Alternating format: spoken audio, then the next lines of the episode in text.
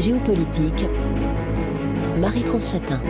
Bonjour et merci de nous rejoindre. Géopolitique que vous pouvez également écouter en podcast. Le 8 mars, c'est journée mondiale des femmes il va surtout être question des enfants dans cette émission.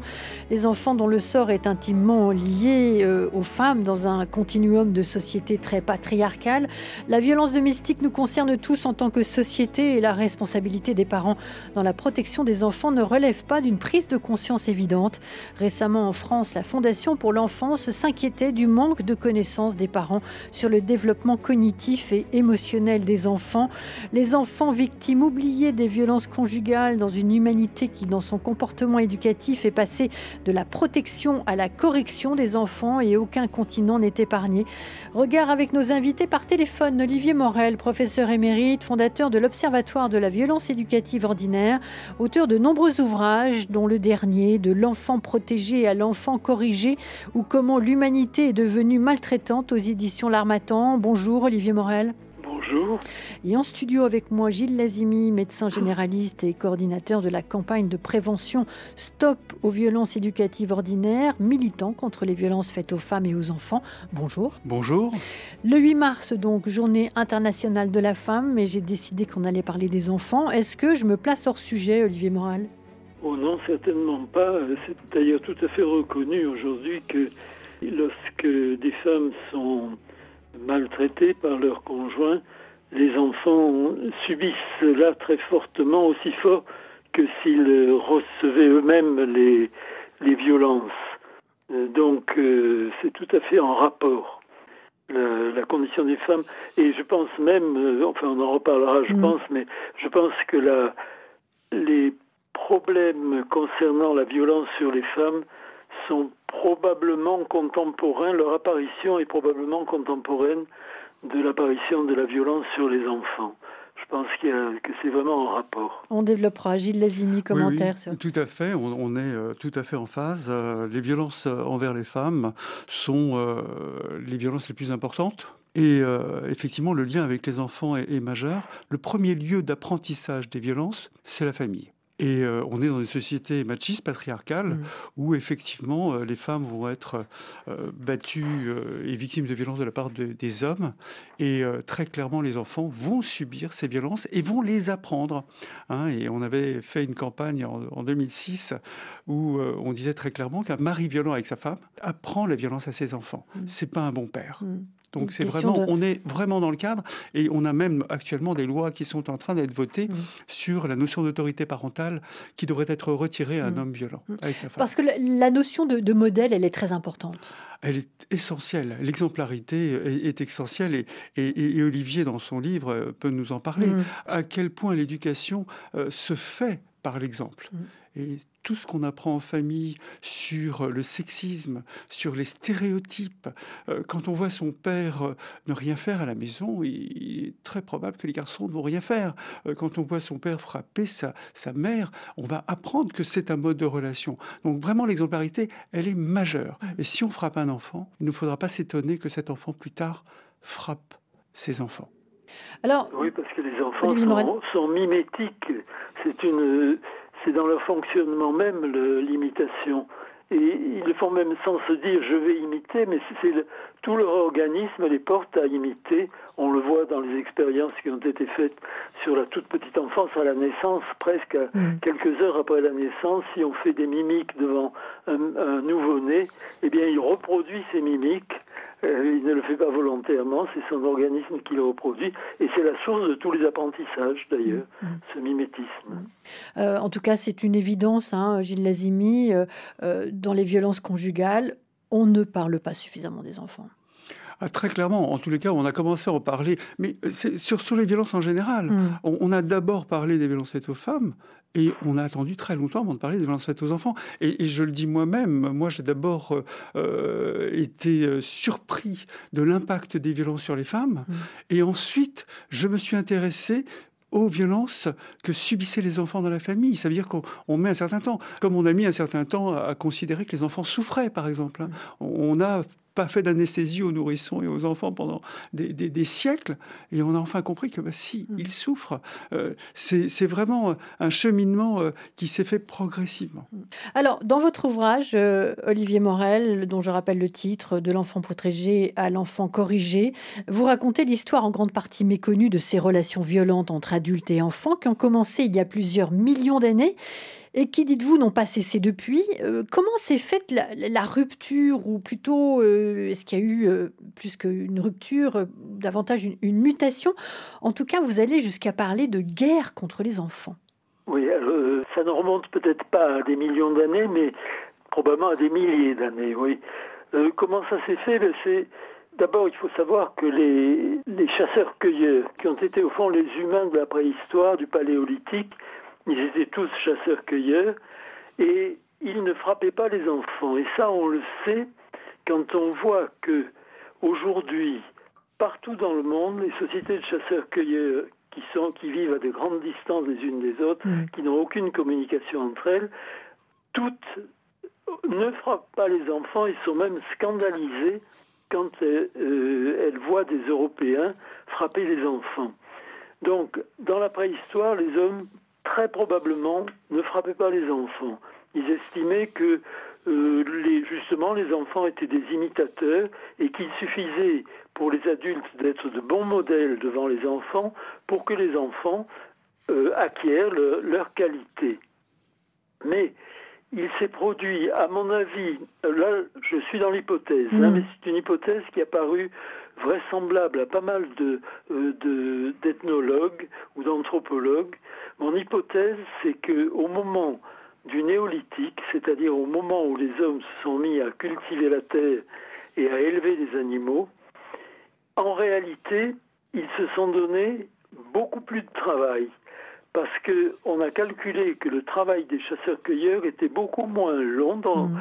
le nombre d'heures de travail était beaucoup moins euh, grand que celui que demande l'agriculture. Or, ben, très vraisemblablement, les, hommes du néolithique se sont trouvés devant un problème, un problème de main-d'œuvre. Il fallait plus de, gens pour travailler la terre, pour élever les animaux, pour aller euh, les garder les troupeaux, etc. Et donc, eh bien, ils ont très probablement utilisé leurs enfants. Or, les enfants n'avaient pas du tout l'habitude de cela. En plus, on leur demandait de faire des travaux souvent ennuyeux, fatigants, quelquefois dangereux. Imaginez d'aller garder les bêtes à, une époque où il y avait beaucoup de, bêtes sauvages mmh, dans la nature. Mmh. Euh, les enfants ont probablement protesté et à leur façon pleuraient et ils n'ont très, les, les parents n'ont probablement trouvé pas d'autre moyen que le fait ben, d'utiliser le moyen qu'ils utilisaient pour les animaux d'ailleurs, c'est-à-dire de les battre, mmh. euh, de les frapper mmh. pour obtenir leur obéissance. Mmh. Et je pense que c'est à partir de là que cette habitude s'est prise à l'intérieur des familles et des, des villages sédentarisés et que ça a véritablement modifié l'humanité en un sens parce que L'humanité se forme dans la transmission relationnelle entre parents et enfants, et à partir du moment où cette transmission est devenue violente, ce qu'elle n'était pas avant, eh bien, il s'est produit quelque chose qui a enclenché une, multitude de conséquences mmh dont nous subissons encore hmm. les effets. Alors, euh, transmission euh, violente, euh, Gilles Lazimi, on peut peut-être aussi imaginer que la domestication animale par les cultivateurs-éleveurs hmm. a pu provoquer une domestication du même genre des enfants eux-mêmes. Oui, oui. Moi, je pense que le, d'un seul coup, cette sédentarisation a rendu propriétaire des biens, des terres, des animaux et des êtres. Et d'un seul coup, on est dans le pouvoir et le pouvoir sur l'autre. Et le pouvoir sur l'autre, c'est le pouvoir sur l'animal, bien évidemment, et c'est le pouvoir sur les femmes. Et c'est le pouvoir sur les enfants, avec effectivement le besoin peut-être de, force de travail. Mais d'un seul coup, on va passer euh, d'une éducation non violente à l'obéissance, à la soumission, et à euh, l'autorité. En tous les cas, c'est comme ça que mmh. je, je, lis ton livre, Olivier, et, et, ça me questionne beaucoup sur, euh, sur des questions qui pourraient être très actuelles, hein, mmh. sur la société dans son ensemble, sur la lutte des classes, et sur aussi euh, la soumission hein, des êtres.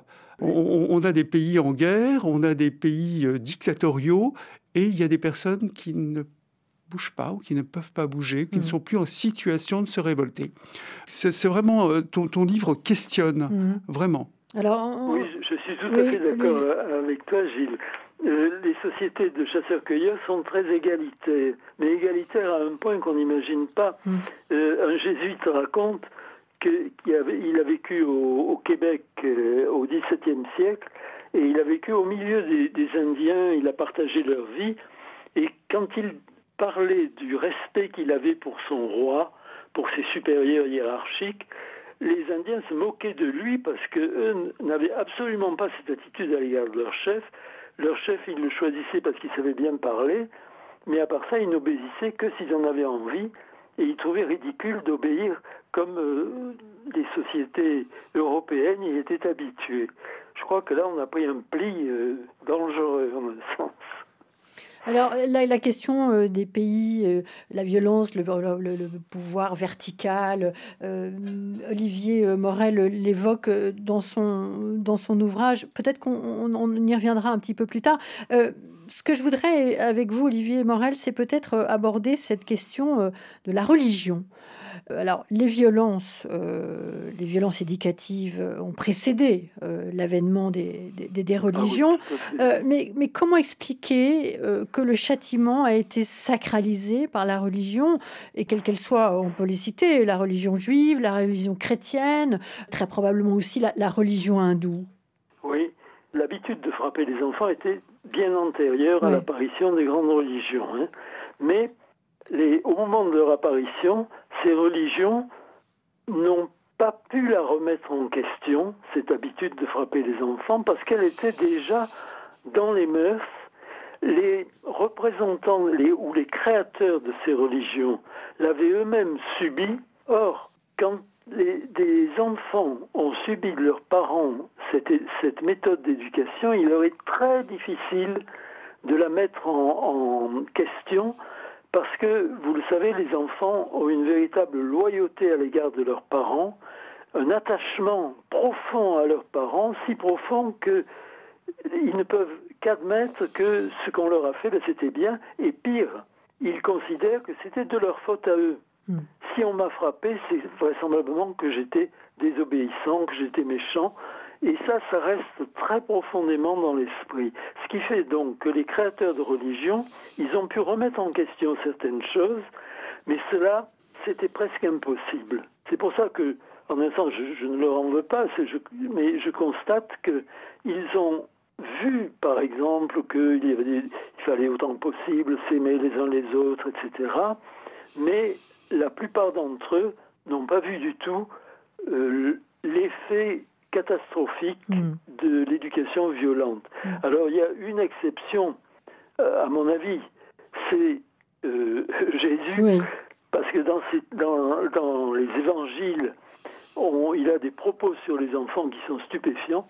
Euh, vraiment stupéfiant, je dis par, par rapport à, dans le bon, ce qu'on Dans le bon sens, dans le bon sens, vous voulez dire Oui, oui, mm. stupéfiant dans le bon sens, parce qu'il propose, il dit que les enfants doivent être nos modèles mm. et non pas des êtres à corriger. Mm. Le royaume des cieux est à ceux qui leur ressemblent.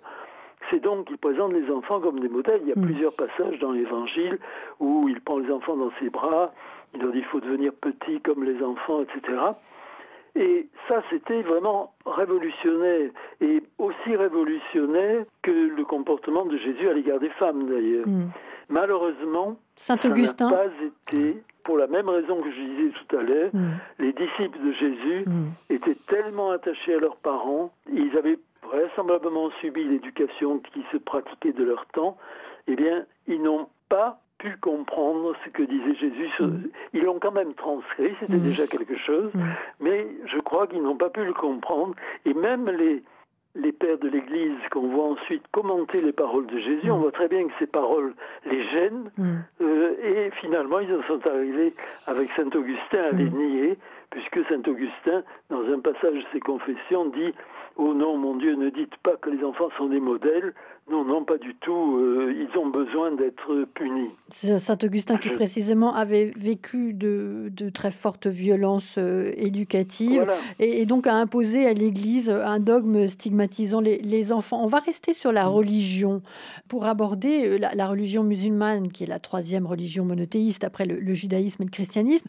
et Gilles Lazimi, Olivier Morel écrit que l'islam n'a pas su davantage que le christianisme protéger les enfants de l'habitude prise par l'humanité depuis des millénaires de les corriger violemment. Le Coran ne dit pas un mot de cette tradition, bien qu'il mentionne et recommande celle de frapper les femmes. Et cette recommandation concerne aussi les enfants doublement, on en a parlé au début de l'émission, puisqu'elle justifie l'usage de la violence dans la famille et on sait que les enfants qui voient leur mère se faire battre sont aussi gravement traumatisés que s'ils recevaient les coups eux-mêmes. Gilles Lazimi. Oui, tout à fait. Euh, la place des femmes dans les trois religions en monothéistes, hein, manifestement, c'est pas la place première. Hein. Mm. C'est toujours euh, une personne en dessous de l'homme. Quand, on voit les, dignitaires des religions aussi, euh, mm. les femmes n'ont pas leur place et les enfants pas plus. Je repense à saint Augustin qui disait si petit et déjà pécheur à propos mm. d'un nourrisson. On sait que c'est présent et il y, a aussi quelque chose aussi sur tu respecteras ton père et ta mère. Alors ça, c'est une phrase qui est très importante, et c'est une phrase qui va être utilisée et qui va permettre à des agresseurs de femmes et d'enfants, hein, d'enfants, de justifier toutes les exactions qui sont... Euh, alors, Olivier, dans, son livre, je ne sais pas combien de proverbes tu as pu répertorier de toutes les civilisations, hein, de toutes les sociétés et religions. Je ne sais pas combien il y en a, mais c'est invraisemblable, les injonctions qui sont faites aux parents pour battre leurs enfants sous prétexte d'éducation. Et ça, euh, c'est tellement pesant qu'on a du mal à s'en sortir mmh. et qu'il faut aider les parents à se déconstruire. C'est un mot qui est un peu à la mode, mmh. se déconstruire, mais mmh. vraiment déconstruire cette chape qui est présente et qui pousse encore des parents à utiliser des moyens qui sont violents et qui mm. sont punis par la loi mm. aujourd'hui. Mm.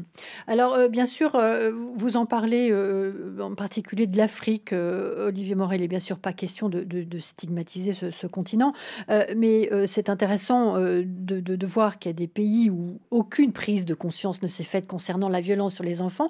Vous parlez notamment du Kenya avec ce rapport de l'ONG Human Rights Watch daté de 1999 qui révèle la violence de l'éducation dans les écoles de ce pays parfois jusqu'à la mort.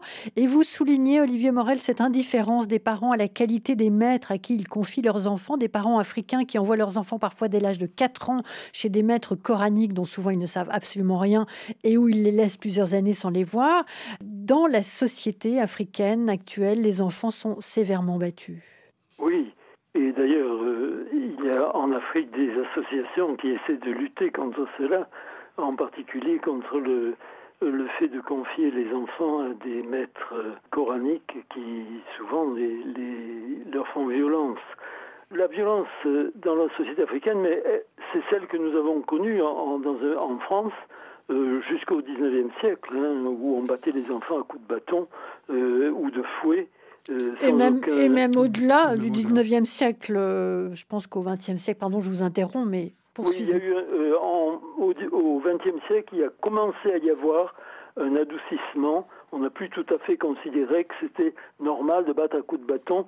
C'est la gifle qui sont généralisées. Ça ne veut pas dire qu'il n'y avait pas des, cas où on, pratiquait aussi le bâton, mais il y a eu une, légère baisse de la violence, du niveau de violence.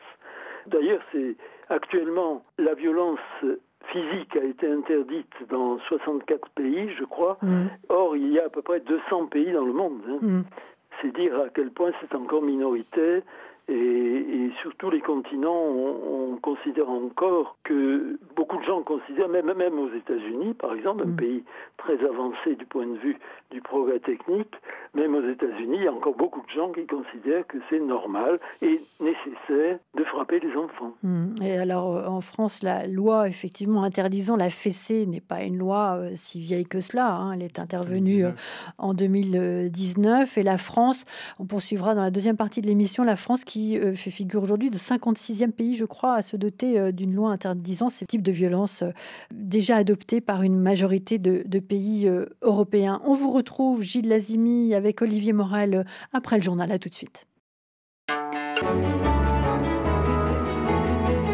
Géopolitique, Marie-France Chatin. Géopolitique regard sur euh, la violence éducative ordinaire. Nous retrouvons nos invités par téléphone. Olivier Morel, professeur émérite, fondateur de l'Observatoire de la violence éducative ordinaire et auteur de nombreux ouvrages. Le dernier, De l'enfant protégé à l'enfant corrigé ou comment l'humanité est devenue maltraitante aux éditions L'Armatan. Et en studio avec moi, Gilles Lazimi, médecin généraliste et coordinateur de la campagne de prévention Stop aux violences éducatives ordinaires et militant contre les violences faites aux femmes et aux enfants. On a terminé la première partie de l'émission sur euh, cette loi interdisant la fessée qui est intervenue en France en juillet 2019, donc euh, somme toute une, une loi tout à fait récente. Euh, Olivier Morel, mais je me tourne vers vous, Gilles Lazimi évoque dans son ouvrage la question de la violence éducative dans de futurs régimes totalitaires. la Russie, pour parler d'elle, a dépénalisé euh, les châtiments corporels et les violences conjugales, c'est vous qui me l'avez dit en, préparant cette émission pour les, châtiments corporels dans les établissements scolaires, à condition qu'ils n'entraînent pas euh, d'hospitalisation. Euh, c'est aberrant. C'est aberrant et incompréhensible. Je, m'étais rendu à Saint-Pétersbourg euh, pour former des associations qui prenaient en charge des enfants et, des femmes victimes et elles étaient absolument atterrées. C'est-à-dire qu'elles se cachaient pour aider ces femmes et ces enfants et il n'y a aucune possibilité de justice, hein. c'est-à-dire que ces femmes et ces enfants ne sont pas protégés. Et on peut se poser la question légitime de l'absence de, mouvement, de, mouvement en Russie aujourd'hui mmh contre cet état dictatorial et cet état de guerre. C'est vraiment euh, une situation qui amène des enfants battus et des femmes battues et victimes de violences à être obligés d'être dans la soumission la plus absolue, car elles ne sont pas protégées. Un commentaire, Olivier Morel. Et vous parlez aussi de l'Allemagne, euh, dont vous évoquez la pratique en place depuis des millénaires de la violence sur les enfants. Et vous dites que eh bien, cette situation euh, n'a finalement pu que contribuer euh, à l'avènement du, nazisme. C'est tout à fait intéressant de voir combien euh, la, violence éducative ordinaire a évidemment un impact pour celui qui en est victime, mais au-delà, c'est la société qui est concernée, Olivier Morel. Ah oui, ça j'en suis convaincu. Et en Allemagne, la tradition de la violence éducative était soutenue par plusieurs couches culturelles, si on peut dire. Au départ, il y a, enfin au départ, à partir du XVIe siècle, il y a la réforme de Luther. Luther était tout à fait partisan de frapper. Il avait lui-même été battu par son père et il euh, préconisait de suivre les, proverbes bibliques qui recommandent de frapper les enfants. Ensuite, il y a eu au XVIIIe siècle toute la tradition prussienne Frédéric II, qui était d'abord une instauration d'une discipline militaire très stricte, mais qui a débordé sur la société civile et qui a fait une deuxième couche, si on peut dire. Ensuite, toujours au XVIIIe siècle, il y a eu un bon nombre de pédagogues extrêmement rigoureux qui recommandaient une éducation très sévère. Puis encore, au XIXe siècle, le grand philosophe Emmanuel Kant, qui dit dans son traité sur l'éducation qu'il faut rabattre l'animalité de l'enfant. L'enfant naît comme un animal. Il faut euh, rabattre cette animalité, soumettre cette animalité par des euh, punitions violentes. Et puis il y a un, pédagogue qui a été une sorte de Françoise Dolto allemande. Et ce pédagogue a recommandé lui aussi, il a eu un succès fou d'ailleurs, il a recommandé lui aussi de traiter les enfants avec beaucoup de sévérité dès le berceau. Dès le berceau, il, recommandait lorsqu'un bébé tout petit pleurait dans son berceau de pas de, le frapper directement, mais de frapper sur le berceau pour lui montrer qu'on n'était pas content, et ensuite plus tard de le frapper éventuellement. Et tout cela, c'est ce qui a formé la génération qui a adhéré au nazisme, qui avait été préparé à la fois à la soumission pour ceux qui avaient un tempérament à se soumettre et à la domination pour ceux qui avaient un tempérament à, dominer les autres. Et il y avait d'ailleurs une espèce de, lieu commun qui courait sous le nazisme, c'était qu'il fallait faire comme les cyclistes, c'est-à-dire courber le dos, mais appuyer sur les pédales, c'est-à-dire courber le dos sous ceux qui étaient au-dessus de nous mmh. et appuyer sur ceux qui étaient en dessous. Autrement dit, la violence éducative, je crois, elle prépare une société à la fois de la domination et de la soumission qui peut aller aux extrêmes, comme on l'a vu dans le nazisme.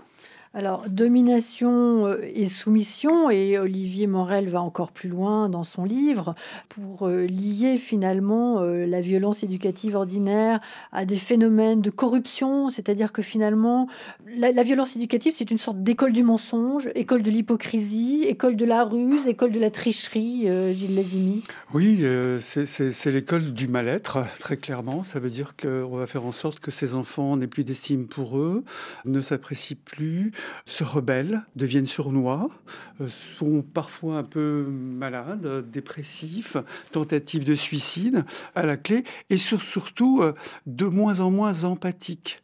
C'est-à-dire qu'ils euh, ne vont pas prendre soin des autres, mmh. ne prenant pas soin d'eux-mêmes. Et cette violence les soumet, les soumet à l'autorité d'un plus fort, d'un père ou d'un dictateur, ou, et fait en sorte que si on continue avec ces violences qui sont des violences interdites envers les adultes, hein, très clairement, si on continue, eh ben, on, fait des adultes qui ne sont pas épanouis et qui peuvent être violents. Bien évidemment, on va dire tous les enfants qui ont été victimes de violences éducatives ne vont pas devenir violents, heureusement. une grande majorité ne le sont pas. Mais un certain nombre peuvent le devenir.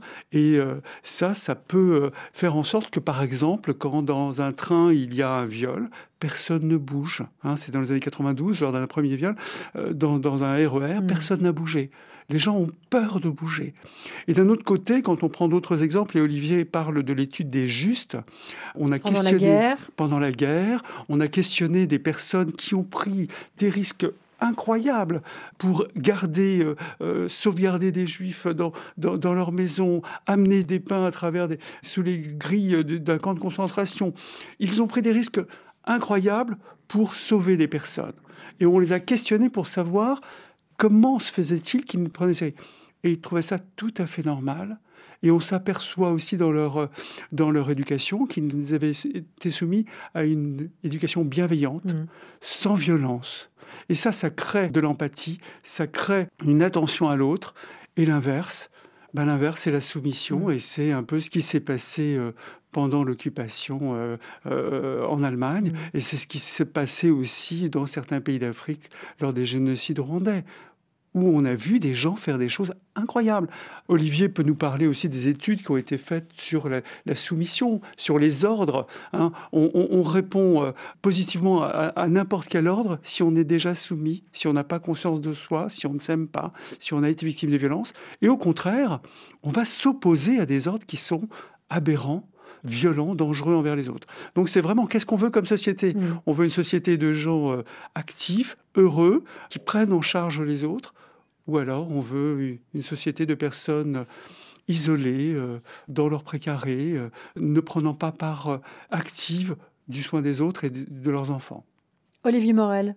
Oui, puis alors il y a un effet de la violence éducative qui est particulier et qui est en même temps très général, c'est sur l'idée qu'on se fait de l'humanité et l'idée qu'on se fait des enfants.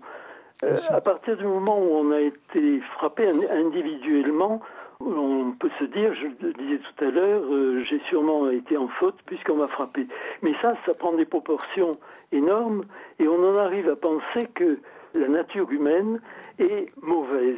Je pense que c'est cette idée-là qui est répandue partout et qui malheureusement a été reprise par la psychanalyse qui a dit que les enfants dès leur naissance étaient possédés par des pulsions terribles. Et ça, c'est une, une idée très dangereuse parce qu'elle nous amène à regarder les enfants avec méfiance en quelque sorte dès le départ. Attention, ils vont sûrement faire des choses épouvantables parce qu'ils ont soit le péché originel, soit des pulsions euh, violentes. Et ça a imprégné toutes les cultures qui ont succédé au néolithique. Toutes les civilisations ont cette attitude à l'égard des enfants, une attitude de méfiance, de crainte de tout ce qu'ils peuvent faire, alors que ce que découvre aujourd'hui, depuis quelques dizaines d'années, la recherche scientifique sur le développement des enfants, c'est exactement le contraire. C'est-à-dire que plus on avance dans cette connaissance, plus on s'aperçoit que les enfants ont des capacités relationnelles innées qui les préparent à devenir des adultes dotés de qualités sociales. Alors, ces capacités relationnelles, j'en cite quelques-unes, mais c'est l'attachement d'abord. L'attachement qui est la, la, base du lien social, c'est l'imitation qui permet les apprentissages. L'imitation, elle a des défauts aussi, hein, puisqu'elle mm. peut nous amener à imiter un peu n'importe quoi, mais elle permet tous les apprentissages pratiquement. L'empathie dont parlait Gilles tout à l'heure, l'empathie qui est le, fait de ressentir les émotions des autres, et à partir du moment où on ressent les émotions des autres, eh bien, on évite de leur faire mal, parce qu'on en souffre soi-même. Autre capacité encore, le sens de la justice, l'altruisme aussi.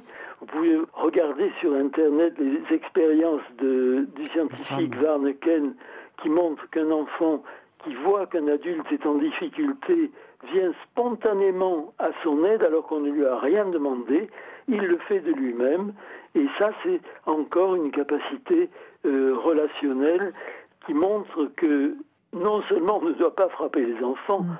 mais on doit protéger le développement de ces capacités qui permettent aux enfants de devenir des adultes vraiment attentifs aux autres, bienveillants et imaginatifs et créatifs, parce que ce sont aussi les qualités que nous possédons et que possèdent les enfants. Vous écoutez RFI Géopolitique. Alors la, question de, l'intrusion hein, dans la vie des familles, ça a toujours été quelque chose de très compliqué. Euh, Gilles Lazimi, on évolue euh, doucement et en tout cas, euh, parfois on fait des pas en avant et puis on recule. En tout cas, il y a, je le disais en introduction, un manque de connaissances des parents sur le développement cognitif et émotionnel des enfants. Plus ou aussi important, c'est la connaissance des parents sur les violences éducatives ordinaires. Elle est finalement très faible. Si on devait définir une ou des violences éducatives ordinaires, euh, quelle serait la liste euh, Pour sensibiliser les parents, moi j'aime bien inverser les choses. C'est-à-dire que quand on me pose des questions de savoir si tel geste est une violence, si telle parole est une violence, je, demande aux parents d'imaginer qu'on leur donne une claque, qu'on leur donne une fessée ou qu'on leur dise une parole blessante. Et d'un seul coup, les adultes comprennent que tout coup porté sur un enfant est une violence. Faire euh, obéir un enfant par la peur, la crainte et la douleur, c'est une violence. Humilier un enfant, c'est une violence. Et là, les parents, petit à petit, le comprennent. On a tous, 85% des, des, enfants et des Français notamment, ont été euh, euh, victimes de violences éducatives. Donc c'est très difficile pour nous d'imaginer que nos parents étaient malveillants. 90% de nos parents étaient bienveillants, sont bienveillants et pensaient faire bien. Ils ont fait avec les outils, ils ont été parents avec l'enfant qu'ils ont été. C'est-à-dire qu'ils ont reproduit inconsciemment ce qu'ils ont vécu. À aucun moment, ils ne peuvent penser que leurs parents leur voulaient du mal. Donc forcément, ils se sont dit, ben, je le méritais. Ça m'a fait du bien. Et très clairement, c'est difficile de penser les choses autrement. Donc il faut déconstruire. Pour déconstruire, il faut d'abord parler d'éthique. Ce qui est interdit de faire à un adulte, il faut le l'interdire auprès d'un enfant. D'autant que l'enfant, et là la conception de l'enfant a changé, ce n'est pas un animal à dresser, ce n'est pas un être à corriger, ce n'est pas un être fini, c'est un être en construction. Et on sait, avec par exemple les mille jours, hein, récemment ce concept des mille jours, on explique à tel point concept que des jours, le concept des mille jours a été créé il y a, il y a trois ans euh, en France, mais il existait déjà dans les pays du nord de l'Europe. Il y a une commission qui s'est créée. Euh, les mille jours, c'est les quatre mois de grossesse aux deux ans de l'enfant c'est un temps essentiel à la construction du nourrisson. Mais bien sûr, ce temps, il est essentiel parce que c'est 100 milliards de neurones à la naissance qui ne sont pas connectés et qui vont se connecter avec des dizaines de millions de connexions par seconde. Et toutes ces connexions vont aider l'enfant vont aider l'enfant à grandir, à percevoir l'environnement, à euh, comment dire, établir ses connexions corporelles, euh, sa relation. C'est un temps essentiel qui montre que l'enfant n'est pas un être fini, il n'a pas à être corrigé, il a à être développé, encouragé. On doit jouer, on doit sourire. À chaque fois qu'on sourit à un nourrisson, il se connecte, il apprend des choses, il est vraiment dans, dans le mimétisme et tout ce qu'on va lui apprendre va se développer. Si on le frappe, on interrompt ces connexions. Euh, on l'inonde d'hormones de stress. Et ça, si c'est répété, ça va avoir une incidence, ça va avoir des conséquences en matière de santé, de développement, de relations. Donc, apprendre aux parents ce développement, c'est essentiel et il faut des campagnes. La loi est importante et il faut qu'elle soit accompagnée de campagnes de sensibilisation, que les médecins parlent avec les parents du développement de l'enfant et de tout ce qui aide l'enfant à grandir, tout ce qui peut l'interrompre. Donc il y a la question éthique, il y a la question développement de l'enfant, conception de l'enfant, et il faut qu'on accompagne les enfants et qu'on accompagne les parents à mieux prendre en charge les enfants. Et aujourd'hui, les parents d'aujourd'hui le font mieux que les parents d'avant. Hmm. Alors bien sûr, il est difficile, Live Moral, vous abordiez la question du, temps euh, en abordant cette question du passage des, chasseurs-cueilleurs euh, aux cultivateurs-éleveurs, où tout à coup, eh bien, il y a eu moins de temps accordé euh, aux enfants, entre autres choses. Mais c'est important, c'est-à-dire que finalement, est-ce qu'il y a un discours commun qu'on peut peut-être donner? J'allais presque que dire Est-ce qu'il y a un aspect euh, socio-économique qui intervient ou non dans, la violence faite aux, enfants, dans la violence éducative, aussi bien euh, à la maison que finalement euh, à l'école? Quel discours, j'ai presque envie de dire, fédérateur au monde entier pourriez-vous avoir pour permettre aux, personnes qui nous écoutent et eh bien, de, mieux comprendre ce qui se passe? En, d'autres termes, qu'est-ce qu'on peut faire pour sortir de, cet héritage de violence à l'échelle planétaire? Je voudrais d'abord reprendre, euh, pour aller dans le sens de ce que vient de dire Gilles Lazimi, il y a une formule que j'aime bien, c'est que au fond, nous devons traiter nos enfants comme nos meilleurs amis. Avec nos amis, nous pouvons avoir des, conflits, ça peut arriver, hein. des conflits c'est normal, ça fait partie de la vie. Mais avec un, ami, on va faire tout ce qu'il faut pour que on sorte du conflit à la satisfaction des deux parties, à la satisfaction des deux amis. Et avec les enfants, ben, je crois que c'est ce qu'il faut faire. Et quand on le commente tout, très tôt, euh, dans les petits conflits de la vie quotidienne, euh, ça peut prendre un peu de temps. Mm. C'est-à-dire qu'on peut, lorsqu'on on se trouve en conflit avec un enfant, par exemple, on a besoin de le faire s'habiller, il ne veut pas, il veut continuer à jouer, plutôt que de le, mettre euh, en time-out, c'est-à-dire l'envoyer dans sa chambre pour réfléchir, ou de le frapper, on peut lui dire Ah, on a un problème là, comment on peut faire pour en sortir, pour qu'on soit contents tous les deux? Est-ce que tu as des idées là-dessus? Et c'est amusant parce que les enfants ont souvent des idées. Alors ça peut être des idées farfelues, mais ça peut être une occasion de rire et de retrouver une, relation plus, commode. Mais je crois que ça c'est très important, l'idée de regarder les enfants comme des amis et de leur apprendre justement comment on peut sortir de, conflits Parce que je crois que c'est une des fonctions majeures que nous avons en tant que parents à l'égard des enfants. Les conflits, ce sont des choses qui peuvent tourner mal, nous le savons tous, et il est très important de commencer dans les petits conflits de la vie ordinaire à réfléchir là-dessus. Et c'est quelque chose qui est très enrichissant pour les enfants parce que ça fait appel à leur imagination, à leur créativité. Ça, c'est déjà, je crois, un message, si on le prend individuellement, c'est déjà beaucoup.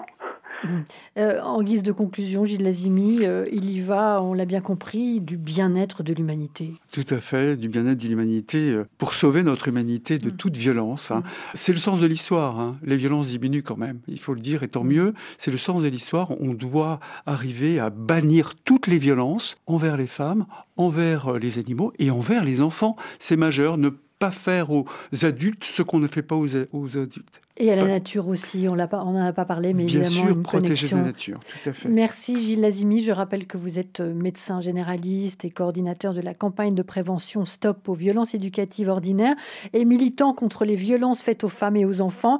Et Olivier Morel, qui était avec nous par téléphone, professeur émérite, fondateur de l'Observatoire de la violence éducative ordinaire, auteur de nombreux ouvrages, dont le dernier, De l'enfant protégé à l'enfant corrigé ou comment l'humanité est devenue maltraitante, aux éditions La Géopolitique était signé Marie-France Chatin, Raphaël Pousva et Nathalie Laporte. À samedi prochain.